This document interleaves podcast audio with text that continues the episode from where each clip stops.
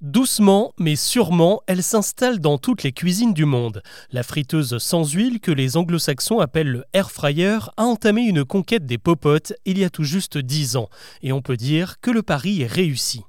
À l'image de la gazinière, du micro-ondes ou du robot cuiseur, cet appareil est venu révolutionner les habitudes des ménagères, car oui, malgré les avancées sur la parité, ce sont toujours les femmes à 77% qui font la cuisine.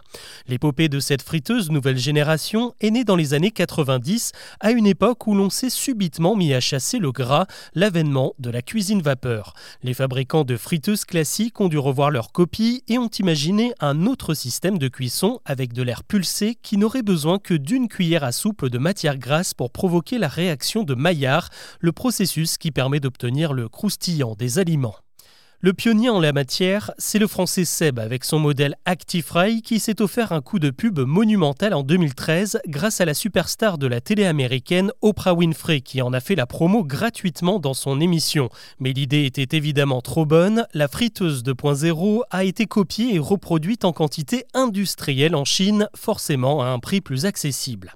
Aujourd'hui, les leaders ont beau s'appeler Seb et Philips, il existe plus de 800 marques sur le marché qui profitent de l'omniprésence de la friture dans la gastronomie de nombreux pays, aux États-Unis, au Royaume-Uni, au Brésil, mais aussi en Asie, où 7 ménages sur 10 possèdent désormais un air fryer.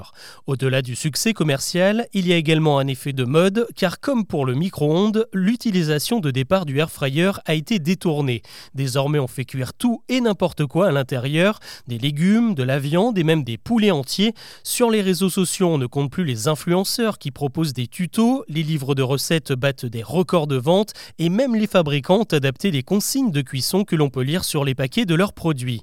En France, la vague est un peu moins forte, mais au rayon friteuse, 40% des articles vendus l'an dernier étaient des air fryers, c'était seulement 10% en 2020. Enfin, plus la machine est populaire, plus ses prix deviennent accessibles. Certains modèles sont proposés à seulement 35 euros désormais. Il y a aussi l'effet de l'inflation. Avec la flambée des prix de l'électricité, on boude de plus en plus les fours traditionnels énergivores. La friteuse sans huile, elle, consomme 60% de moins.